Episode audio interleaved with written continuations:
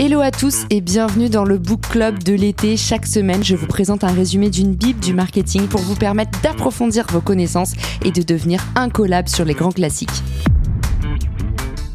Bonjour à tous et bienvenue dans ce nouvel épisode du Book Club. Aujourd'hui, on va parler d'un thème qui m'est cher et dont on parle souvent dans le podcast, le consentement. Le consentement, il est essentiel en marketing et il permet de déclencher encore plus de ventes tout en améliorant l'expérience client. La Bible du consentement en marketing, c'est Permission Marketing de Seth Godin, un classique incontournable. Dans ce livre, Seth Godin nous propose une nouvelle approche du marketing qui va à l'encontre de la traditionnelle approche du marketing d'interruption. Une approche qui sanctifie les publicités à la télévision, à la radio, dans les magazines, tous ces moments d'interruption de notre vie où finalement le prospect n'a pas demandé à recevoir une publicité. Si vous voulez un exemple probant du marketing d'interruption, allez tout simplement ouvrir votre messagerie LinkedIn. A contrario de cette tendance, Seth Godin identifie le marketing de permission, une approche où les consommateurs donnent explicitement leur consentement pour recevoir des informations marketing sur tel ou tel sujet. Le but est donc de transformer le marketing en quelque chose avec lequel les consommateurs choisissent volontairement d'engager. Finalement, c'est un peu comme quand vous décidez volontairement de vous laisser draguer. C'est parce que vous êtes disponible et affûté. Eh ben, c'est pareil. Si vous avez envie d'acheter, pourquoi pas recevoir de la publicité? Mais dans aucun monde, vous avez envie de recevoir une publicité dans un moment privilégié que vous passez en famille ou en attendant la résolution d'une énigme ou au moment du feuilleton où vous allez enfin apprendre le nom de l'assassin.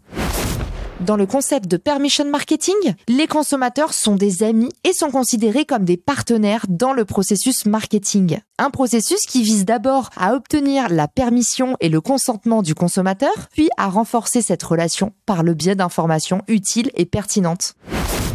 Un exemple mémorable mentionné dans le livre, c'est celui d'Amazon. Amazon a plein de défauts, mais c'est une société qui a su se construire autour du marketing de permission de façon innovante au lieu d'envoyer des emails promotionnels à tout va, Amazon est d'abord allé demander la permission de ses clients pour leur envoyer des recommandations basées sur leurs précédents achats ou leurs habitudes de navigation. Ces recommandations, personnalisées pour chaque client, offrent une vraie valeur ajoutée et vont renforcer la relation entre Amazon et ses clients. En conséquence, les clients sont plus susceptibles de faire un achat car ils reçoivent des suggestions qui correspondent réellement à leurs intérêts. C'est un parfait exemple de marketing de permission. C'est gagnant-gagnant l'entreprise respecte le temps et l'attention du consommateur et en échange, le consommateur se sent plus engagé, plus susceptible de passer à l'achat.